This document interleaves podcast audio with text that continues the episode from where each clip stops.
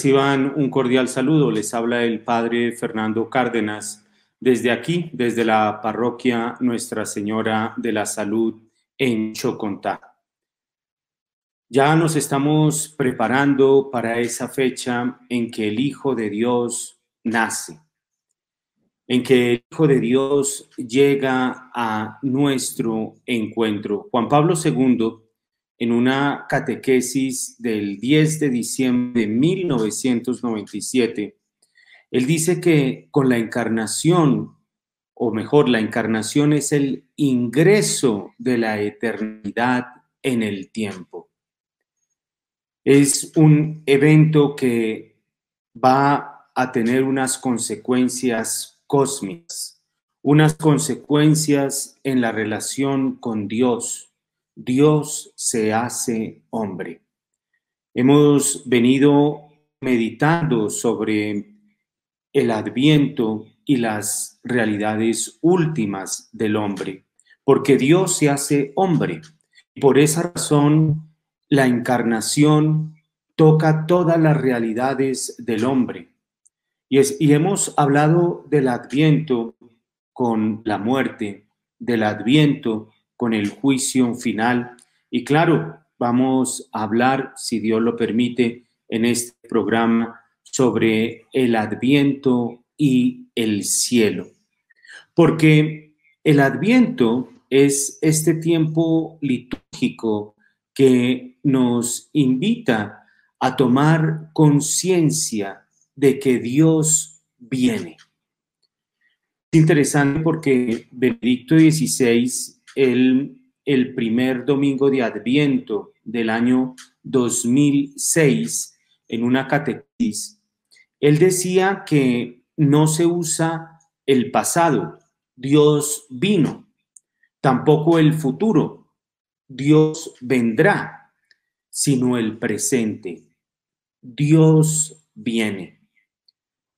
Se trata, Benedicto XVI ponía de presente esto, se trata de un presente continuo, es decir, de una acción que se realiza siempre, en cada momento, que ocurre ahora, que está ocurriendo ahora. Dios viene. No es Dios vino, Dios vendrá, sino que Dios viene. Y por eso la iglesia nos da este tiempo del adviento para prepararnos, para tomar conciencia de que este Dios viene, de que este Dios y ese evento ocurre ahora y también ocurrirá en el futuro. Esa venida de Dios está ocurriendo. Es esa presencia de Dios en todo momento. Dios viene. Dios viene no ayer, no mañana, sino hoy, ahora. Y esto requiere pues estar vigilantes, estar atentos. Y por eso decíamos en alguno de los programas pasados que una de las actitudes que eh, nos, a, a las que nos invita el Adviento, la actitud de la espera, de la vigilancia, pero no es una actitud, digámoslo así, reservada solamente a este tiempo litúrgico del Adviento. Es una actitud a la cual todos nosotros, cristianos católicos, estamos llamados a estar vigilantes porque Dios viene aquí, ahora, en este momento. Benedicto XVI, en esa catequesis del primer domingo del 2006, él decía lo siguiente, el único verdadero Dios, el Dios de Abraham, de Isaac y de Jacob, no es un Dios que está en el cielo, desinteresándose de nosotros y de nuestra historia, sino que es el Dios que viene. Es un Padre que nunca deja de pensar en nosotros y respetando totalmente nuestra libertad, desea encontrarse con nosotros y visitarnos. Quiere venir, vivir en medio de nosotros, permanecer en nosotros. Es, es un misterio muy grande.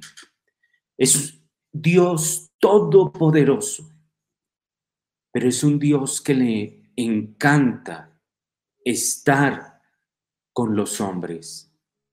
Es un Dios que le encanta, ya desde el libro del Génesis se ponía de presente ese Dios creador que salía, dice el libro del Génesis, en las tardes a pasear y que pregunta ya a Adán y Eva, ¿dónde estás? Después de que han cometido el pecado original.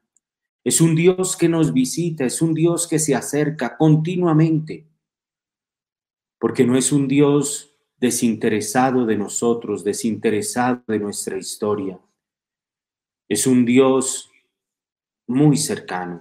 Y yo creo que es un Dios más cercano de lo que nosotros podemos imaginar o pensar. Es un Dios que continuamente nos está diciendo que está presente, cuando lo hiciste con uno de estos pequeños, lo hiciste conmigo. Cuando dos o tres se reúnan en mi nombre, allí yo estoy en medio de ellos. Es un Dios que continuamente está en nuestro medio. Y esto, claro, respetando nuestra libertad. Él no va a violar nuestra libertad, Él la respeta, pero hay que saber esto. Él quiere, como dice Benedicto XVI, él quiere encontrarse con nosotros y visitarnos. Quiere venir, quiere vivir en medio de nosotros, permanecer en nosotros. Qué humildad la de Dios, pero al mismo tiempo, qué amor el de Dios. Y uno puede preguntarse, bueno, perfecto, pero ¿a qué viene? ¿A qué viene Dios? ¿A, qué viene? Algunos podrán decir, bueno, viene a molestar. Dios viene a molestar. Y por esa razón entonces hay que estar continuamente como pensando que hay que ocultar a Dios, porque ese Dios eh, viene es a molestar. Dios viene es a vigilar, Dios viene a poner trabas a nuestra vida, a la realización de nuestra libertad. ¿A qué viene Dios? Y creo que este es el, el sentido más profundo. Hay que encontrar, hay que responder cuál es el motivo de la visita de Dios. Y para esto, el, el credo eh, niceno-constantinopolitano, y esto lo dice el Catecismo de la Iglesia Católica en el numeral 456. Catecismo de la Iglesia Católica, numeral 456, dice lo siguiente, con el credo niceno-constantinopolitano, respondemos confesando, por nosotros los hombres y por nuestra salvación bajó del cielo y por obra del Espíritu Santo se encarnó de María la Virgen y se hizo hombre. Es decir, Algunos dicen, viene Dios porque desea liberarnos del mal, porque desea rescatarnos del pecado, porque viene a liberarnos de la muerte y de todo aquello que impide nuestra verdadera felicidad. Dios viene a salvarnos. Lo dice el catecismo de, la de eh, numeral 456. Por nosotros los hombres y por nuestra salvación. Y repito, lo dice el catecismo tomando la fórmula de fe del credo niceno constantinopolitano. Pero cuando uno, por ejemplo, comienza a leer la Sagrada Escritura la carta a los Colosenses, en el capítulo 1, versículo 15, donde Cristo eh, es presentado por San Pablo como el primogénito de toda la creación. Entonces uno puede preguntarse, ¿será que esta venida de Cristo hecho hombre, la encarnación, este gran misterio, un misterio que como decíamos, Dios quiere visitarnos, quiere venir con nosotros, estar con nosotros. ¿Será que esa visita que Él quiere hacernos, será que ese estar con nosotros, en nosotros, depende totalmente del pecado del hombre que se realizó eh, después de la creación? La encarnación entonces estaría sujeta o dependiente del pecado del hombre. La visita que hace Dios que quiere hacer Dios depende del, del pecado.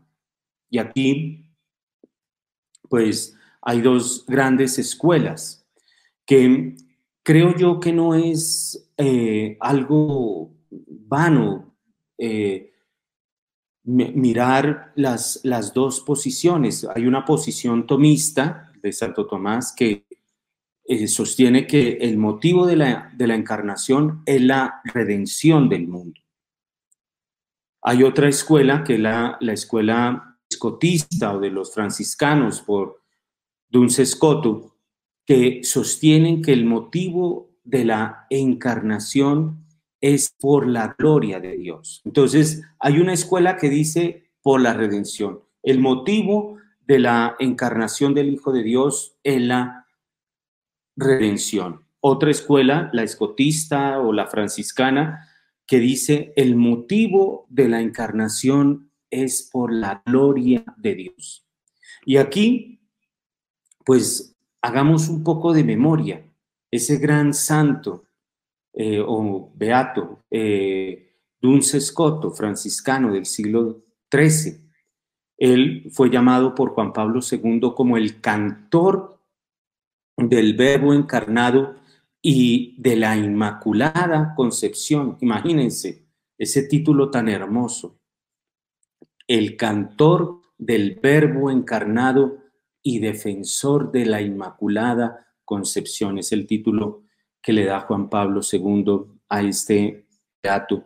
Y es que Dulce Escoto sostuvo que el Hijo de Dios se habría hecho hombre aunque la humanidad no hubiese pecado. Repito, el Hijo de Dios, según Duns Scoto, se habría hecho hombre aunque la humanidad no hubiese pecado. ¿Y esto por qué? Él dice, la encarnación es la obra mayor y la más bella de toda la historia de la salvación. Es Dios con nosotros, Dios que asume nuestra naturaleza, es la obra mayor y la más bella. Y por eso Duns Scoto dice, no está condicionada, esta obra mayor, esta obra la más bella no está condicionada por un hecho contingente, es decir, al hecho de que pudiera pecar el hombre o no pudiera pecar. Es algo que hace parte del plan de Dios independientemente del pecado del hombre. Es la idea original, es el plan original de Dios, la de unir consigo en la persona y en la carne de Cristo a toda la creación. Y esto basándose, por ejemplo, en, uno de los textos de, de San Pablo, en la carta a los Colosenses capítulo 1, donde se menciona que Cristo es el primogénito de toda la creación. Dice Dulce Scotto lo siguiente, pensar que Dios habría renunciado a esa obra, a la de la encarnación, si Adán no hubiera pecado, sería completamente irrazonable. La caída entonces, según la visión de Don Scotto, no fue la causa de la predestinación de Cristo.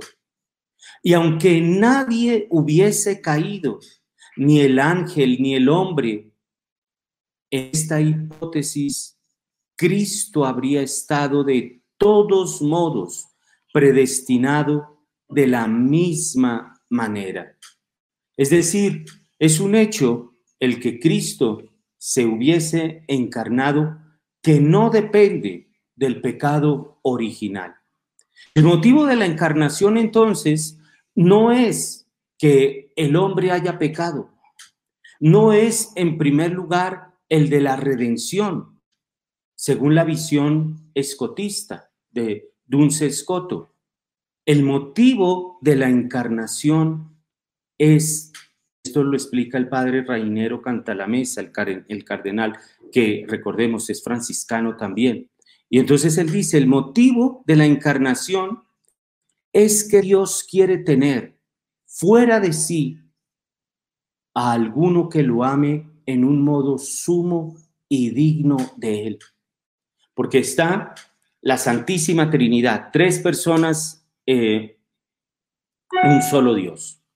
Está la Santísima Trinidad, que es una comunión de amor.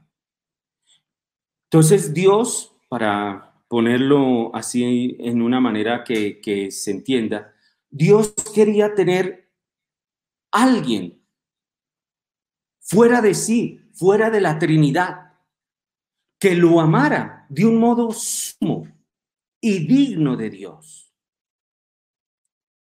El hombre. Dios quería que el hombre, o Dios quiere que el hombre, lo ame de un modo sumo, de un modo absoluto y digno de Dios.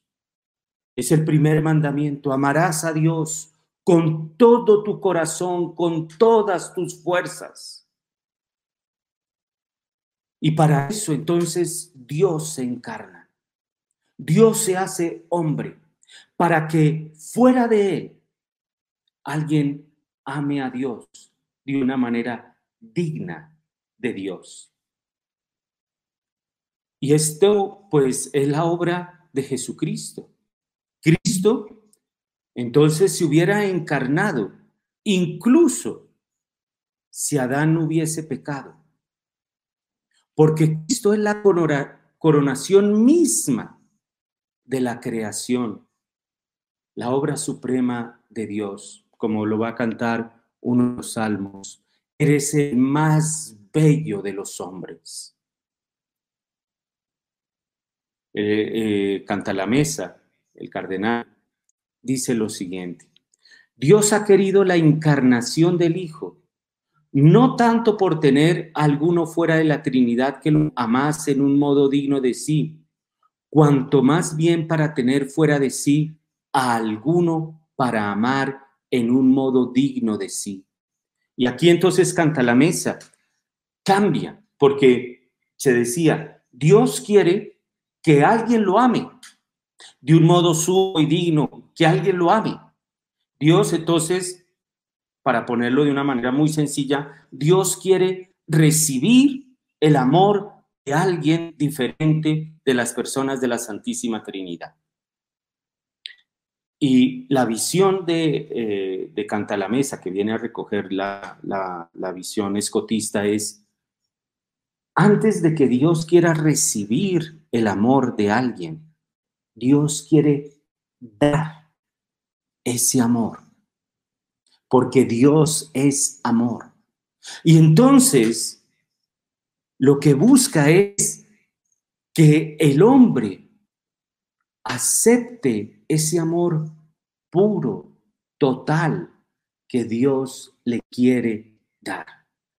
Que fuera el hombre capaz de acoger la medida que Dios le quiere dar, que es un amor sin medida.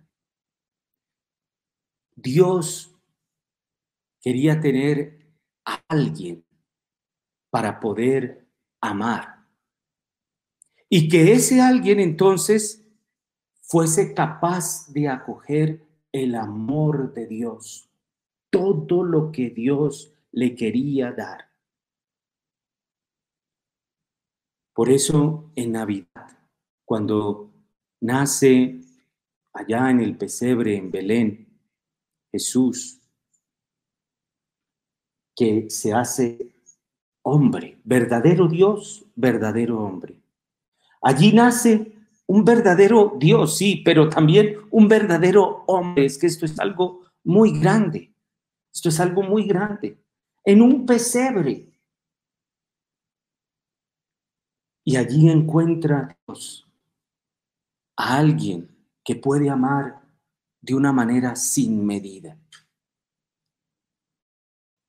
Que puede acoger fuera de sí, fuera de la Trinidad, que puede acoger todo el amor que Dios le quiere dar. Y esto es importante, el acoger. El acoger, el acoger. La, la vida cristiana es acoger, acoger, acoger. Hay veces pensamos que es hacer, hacer, hacer, hacer, hacer. No, el primer paso es acoger. No fuisteis vosotros los que me escogisteis fui yo quien vos escogí. Acoge, acoge. Y cuando entonces allá en el pesebre está Cristo, Dios ve que tiene a alguien fuera de la Trinidad porque se ha hecho hombre, al cual de amar.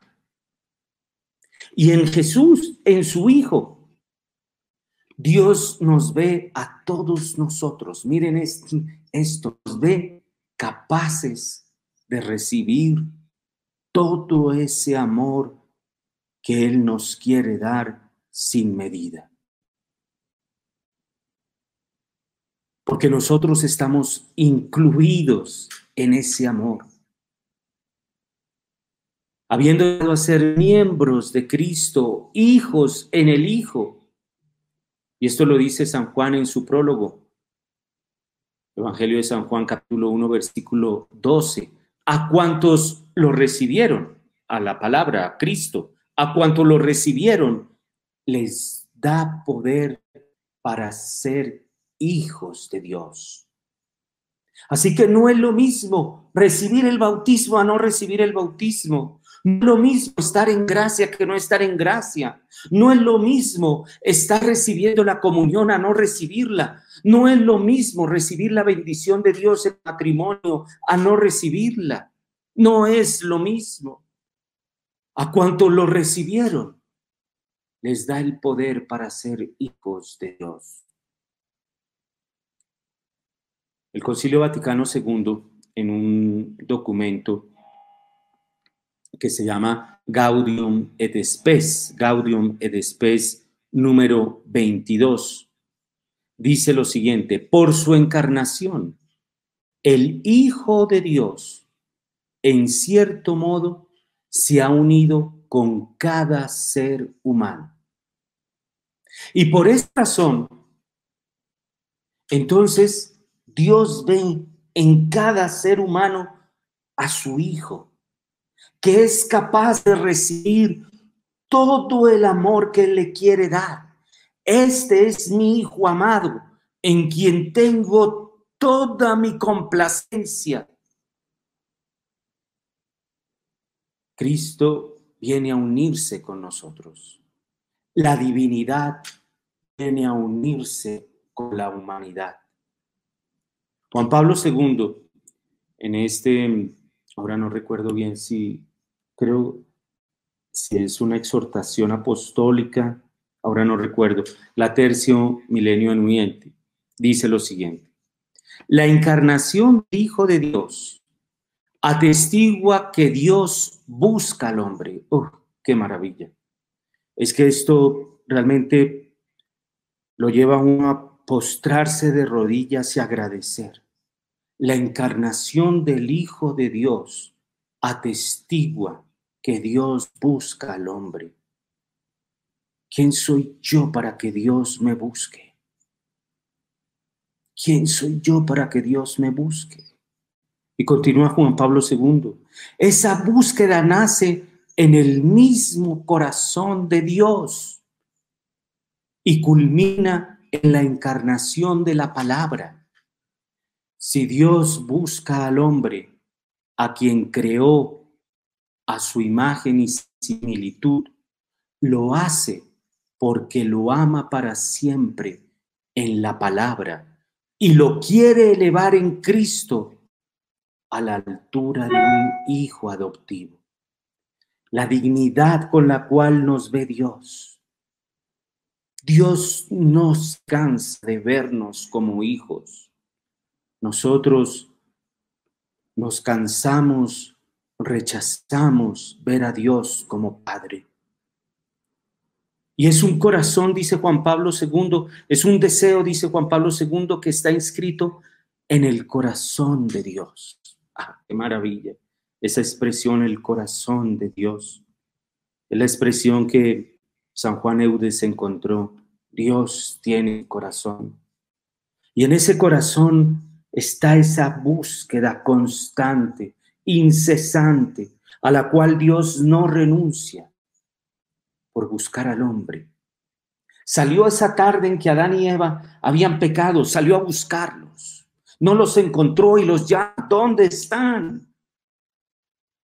La búsqueda del hombre por Dios para llamarlo y para hacerlo hijo, su Hijo Jesucristo. Por eso Cristo viene a nosotros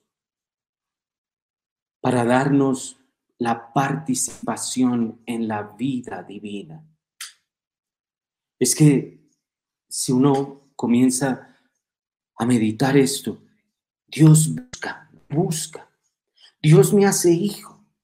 Dios quiere derramar todo su amor sin medida en mí. Dios quiere hacerme partícipe de su vida divina. Esto es muy grande. Esto es muy grande. Cristo ha bajado del cielo para nuestra salvación. Sí. Pero lo que le ha empujado a descender al del cielo para nuestra salvación ha sido el amor. Nada más que el amor. Y por eso, entonces, el hecho de la encarnación no estaba supeditado a que el hombre pecara o no pecara. Igual, el amor de Dios habría descendido hasta el hombre. Se habría encarnado y creo yo que esta visión es más, digámoslo así, más paternal. Claro, el hecho de que nos venga a redimir, pues dice muchísimo. Claro.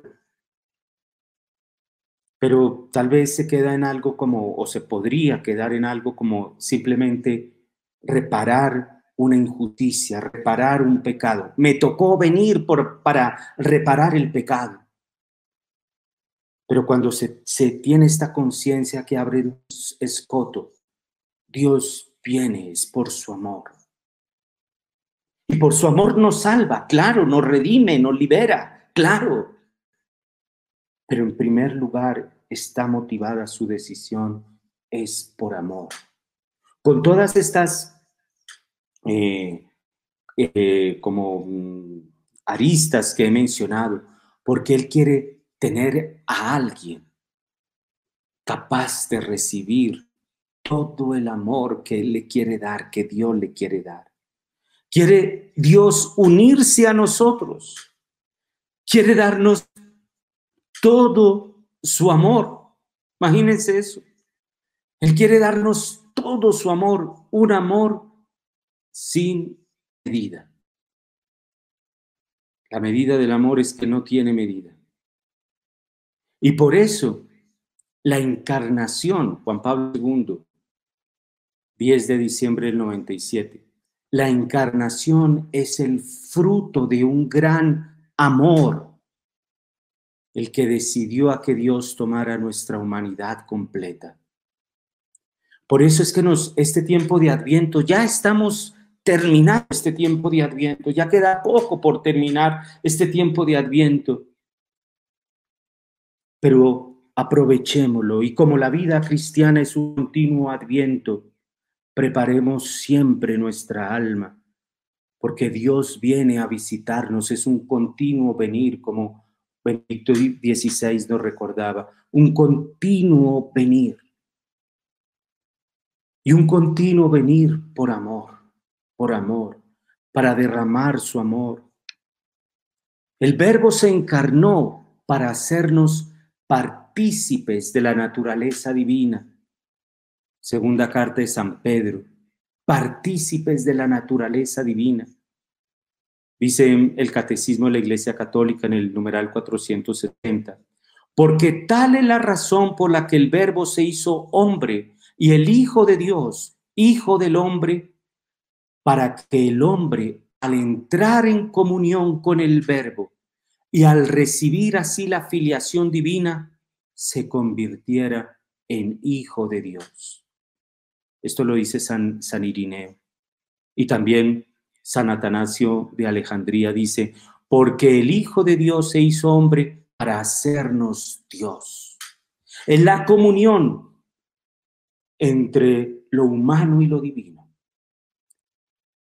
Vamos la noche de, Navidad a contemplar un misterio grande, la unión, la comunión de lo humano con lo divino.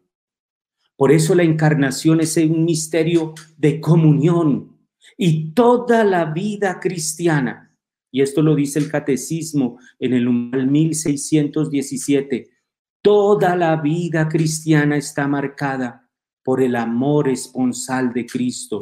¿Por qué Cristo viene? Por amor. ¿Por qué Cristo viene? Para que tú seas capaz de amarlo a Él. ¿Por qué Cristo viene? hacer la unión de la divinidad con la humanidad. ¿Por qué Cristo viene? Porque quiere casarse con cada uno de nosotros. Qué profundidad, qué grandeza, qué belleza lo que nos dice.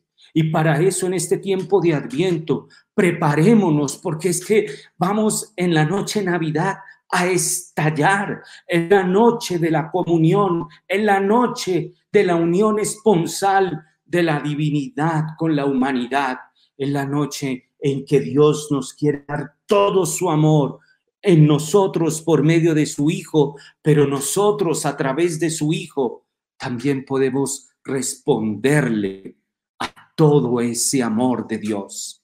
Es el misterio esponsal que se realiza en la Navidad. Vamos a un breve corto musical y ya regresamos.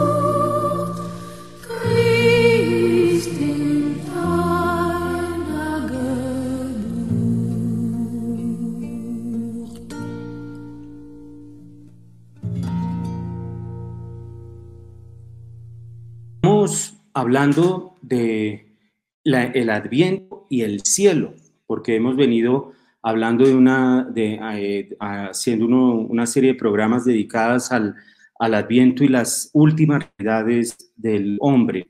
Hemos hablado del- de la muerte, del juicio eh, final y ahora del cielo, porque hemos dicho es la Navidad ese tiempo de la comunión, de la unión esponsal entre la divinidad y la humanidad. Y esto lo dice Juan Pablo II en una de sus catequesis del miércoles 21 de julio de 1999. Ustedes pueden leerla allí y, y creo que vale la pena leer esta catequesis para a que nos ayude a nosotros a profundizar este, este misterio de amor. Vamos a leer esta catequesis del 21 de julio de 1999.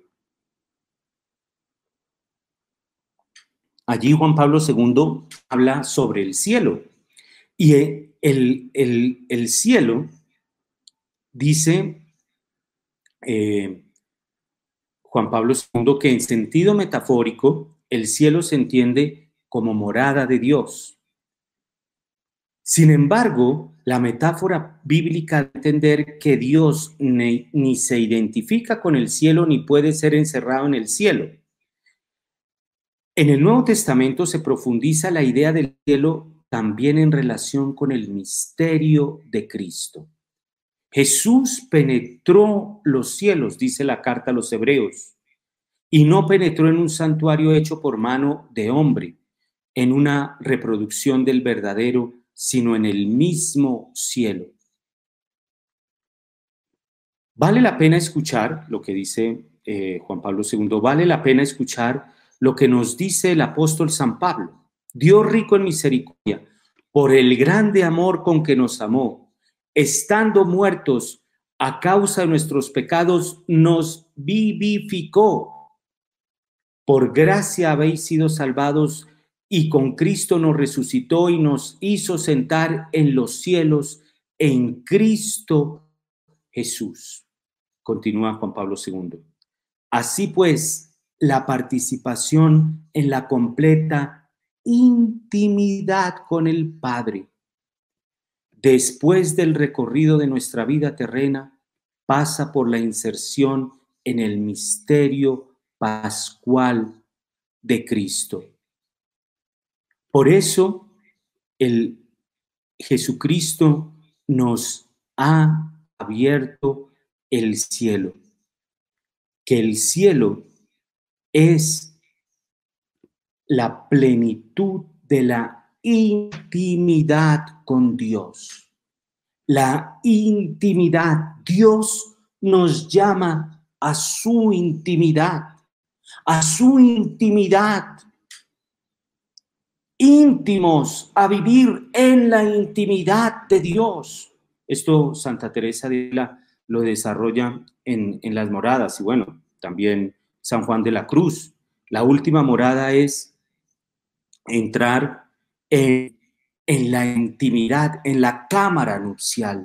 El cielo es la intimidad con Dios. Y Cristo viene a abrirnos, digamos así, digámoslo así, esa puerta de la cámara nupcial. En Cristo se abre esa puerta. Con Cristo, en Cristo, se abre esa puerta de la cámara nupcial. Porque dice el catecismo de la Iglesia Católica, ya, ya lo había mencionado en el numeral, numeral, ahora que todos los misterios de Cristo son un misterio esponsal. Pero el catecismo en el numeral 10 1604 dice que Dios que ha creado al hombre por amor, lo ha llamado también al amor, vocación fundamental e innata de todo ser humano.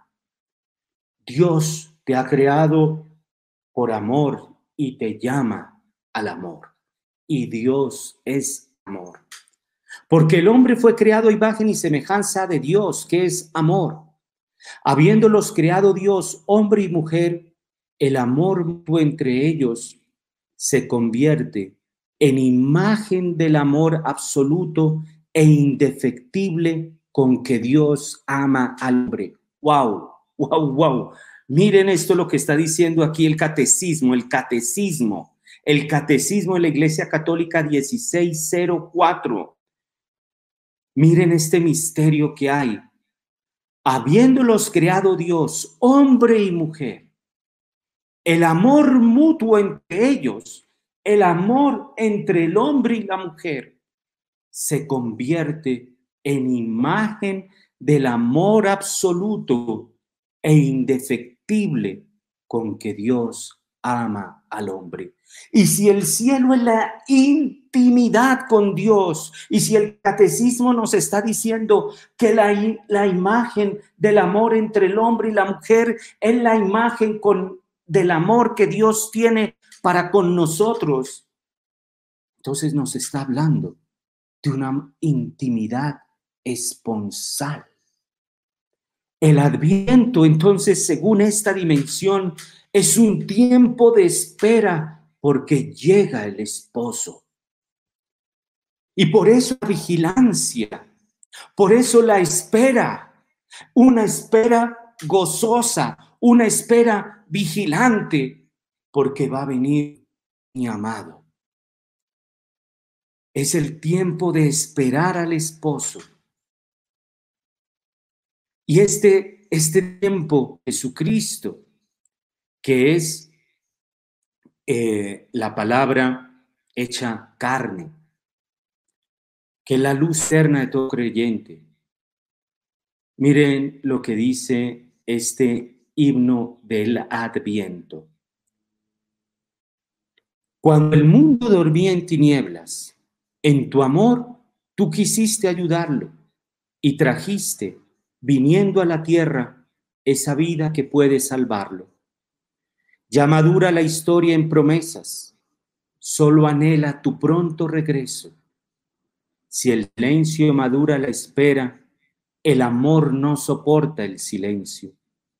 Con María, la iglesia te aguarda, con anhelos de esposa y de madre. Estamos con anhelos de esposa porque llega nuestro esposo, porque Él quiere hacerse hombre para salvarte, liberarte. Llega por amor, porque llega para que tú seas capaz de recibir todo ese amor que Dios te quiere dar. Llega para que tú seas capaz de responder a todo ese amor que Dios te da.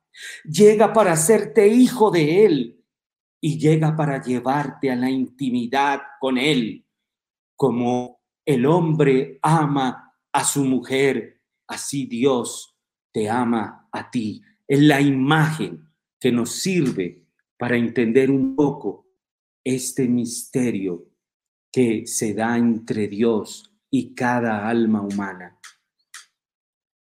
Y por eso el cielo es la intimidad con Dios. Y ese cielo, prepárate, porque ese cielo comienza, si es una venida continua, lo hemos dicho, Santa Isabel de la Trinidad dice, es, yo tengo el, el- el cielo en mi corazón. Llegará el momento adecuado en ese instante en que será posible el más bello encuentro con el amor, con el esposo. Y es necesario entonces esperar este tiempo de adviento y por eso la novena aquí en Colombia, las posadas en otros países como México. Esperar con fidelidad, con constancia. La esposa espera al esposo con fidelidad, con constancia, con vigilancia, sin entretenerse en otras relaciones. Esa es la respuesta adecuada de la esposa. Es una esposa fiel en la espera.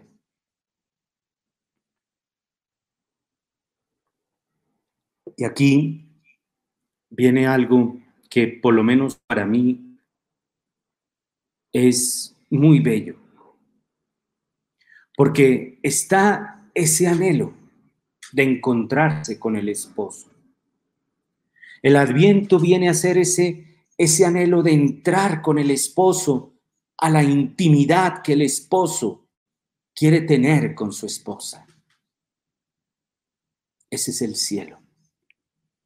Qué, qué maravilla, qué, qué belleza, qué belleza. Por eso el adviento, decíamos, no es solamente un tiempo que me prepare para la Navidad y ya. No. Es mucho más. Hay un libro que se dice que es el libro más comentado por los santos y por los místicos, el cantar de los cantares.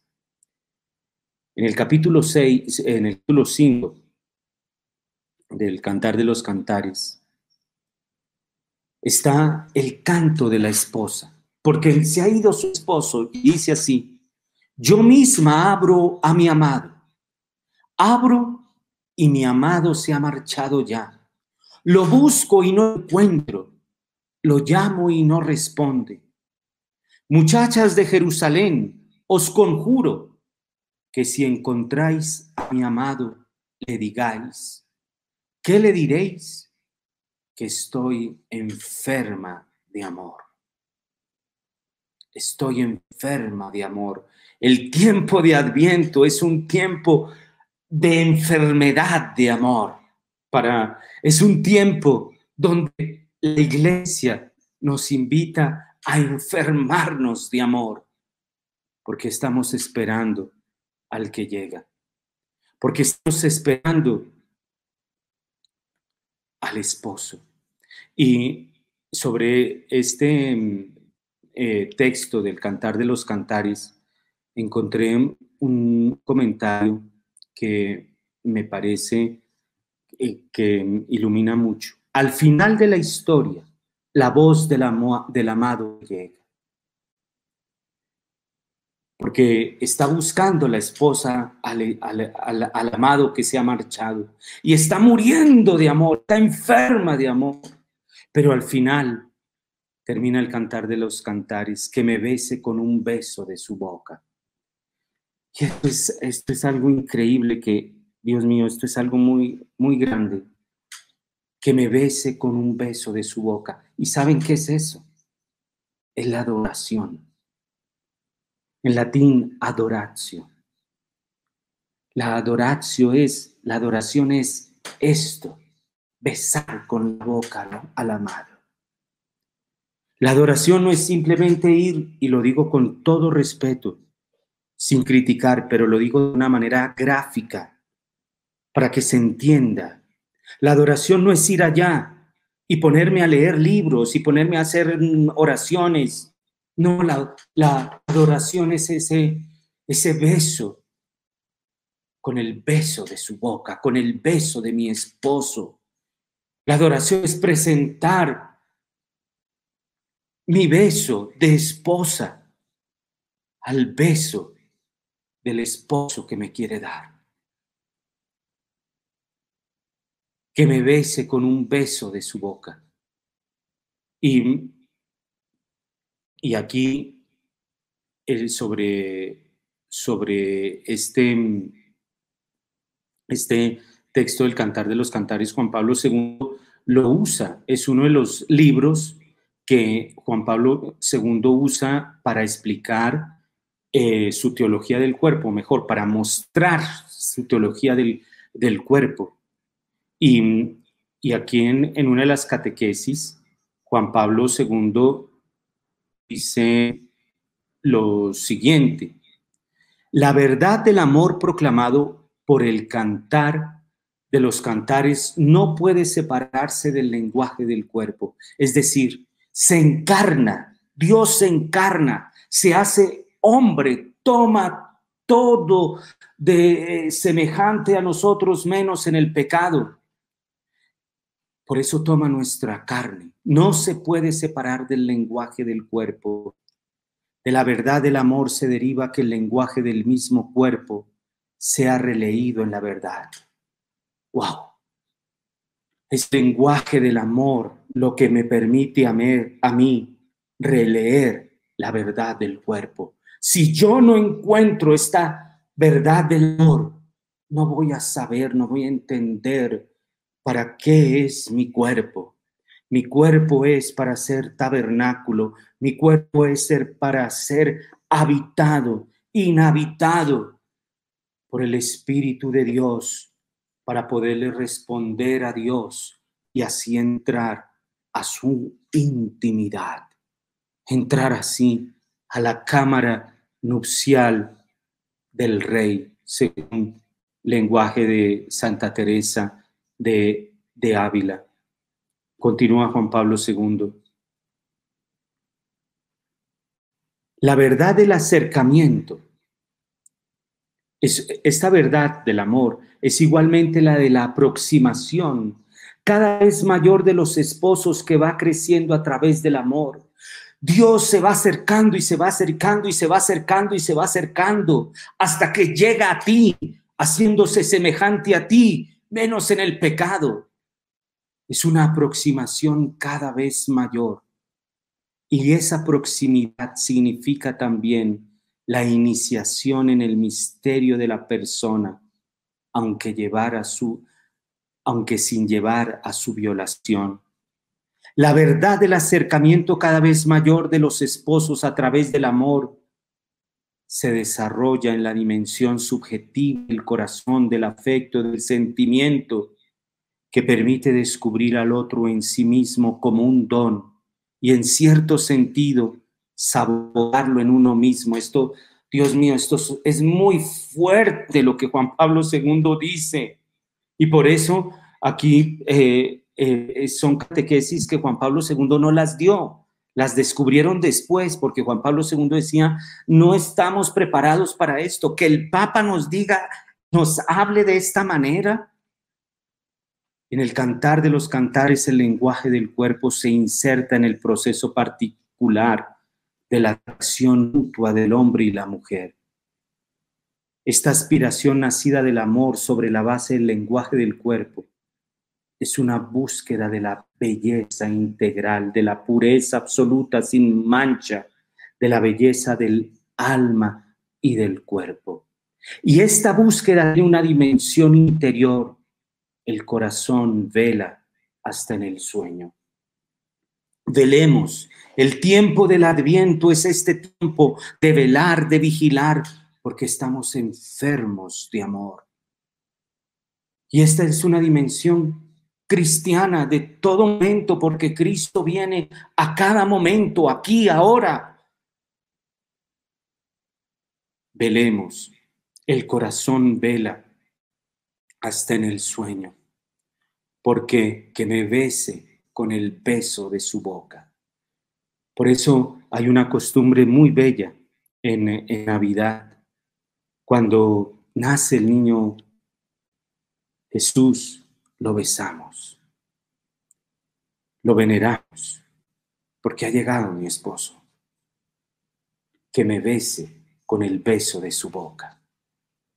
Y por eso el tiempo de Adviento es un tiempo de preparación para esta intimidad con nuestro esposo que llega, Jesucristo que se hace hombre.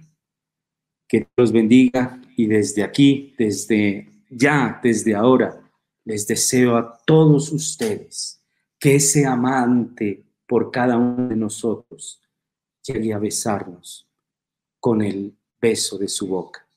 Una feliz Navidad para todos.